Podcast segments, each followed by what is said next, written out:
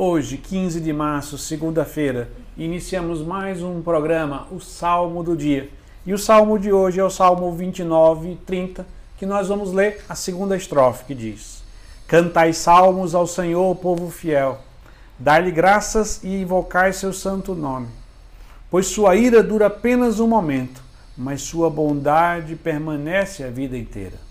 Se à tarde vem o pranto visitar-nos, de manhã vem saudar-nos a alegria. Cantai salmos ao Senhor, povo fiel. Os salmos são hinos né, que o povo judeu, o povo escolhido, aquele povo que Deus começou a formar, chamando Abraão lá de Ur da Caldeia, e se tornou os descendentes de Abraão, né, Isaac, Jacó, as doze tribos de Israel. E este povo, quando louvava, quando rezava, eles cantavam salmos a Deus, que são hinos inspirados pelo Espírito Santo, que aqueles homens da primeira aliança cantavam e rezavam quando estavam a caminho de Jerusalém em peregrinação, quando ofereciam os seus sacrifícios no templo, na sinagoga, e os seus momentos de oração eram sempre marcados pela recitação e pelo cântico de salmos. A igreja assimilou esses hinos que são profundamente realistas.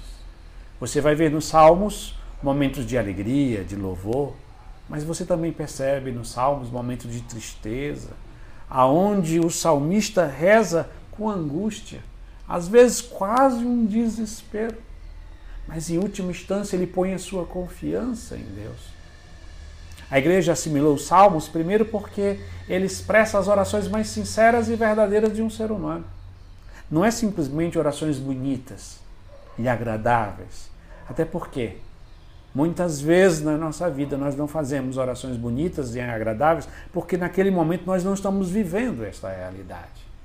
Uma das grandezas dos salmos são a realidade, é, a verdade dos acontecimentos. Aquilo que é verdadeiramente humano, dor, alegria, sofrimento, angústia, sentimento de injustiça, tudo isso é colocado na direção a Deus.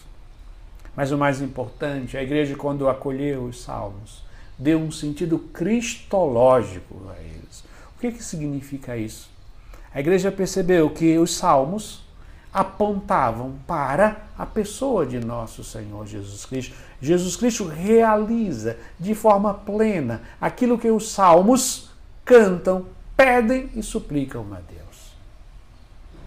E aqueles salmos criam, quando louvam a Deus, quando glorificam, quando adoram a Deus, também encontram o seu significado.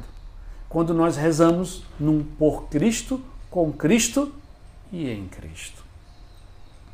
E é por isso que a igreja assimila, assume os salmos para cantar na sua oração.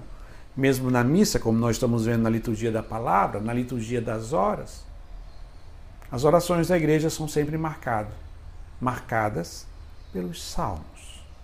Né? Esses cânticos. E os salmos também podem ser, como diz aqui o salmista, cantais salmos o cântico dos salmos marca a maior grandeza dos salmos, porque Cristo, quando veio a este mundo, ele trouxe lá da eternidade um cântico, que é o seu diálogo eterno com o Pai. Quando nós cantamos os salmos, nós nos unimos a Cristo, que canta ao Pai o seu amor, a sua confiança. E a, a grande melodia de se cantar os salmos a melhor melodia para se cantar os salmos é a melodia cristológica, vendo nos salmos a oração do próprio Cristo, a oração da igreja, a oração do povo fiel e a forma como o povo se coloca diante de Deus. E assim nós rezamos a segunda estrofe, mais uma vez, do Salmo 29 e 30, que diz: Cantai salmos ao Senhor, povo fiel. Dá-lhe graças e invocai seu santo nome. Pois sua ira dura apenas um momento, mas sua bondade permanece a vida inteira. Se à tarde vem o pranto visitar-nos, de manhã vem saudar-nos a alegria. Amém.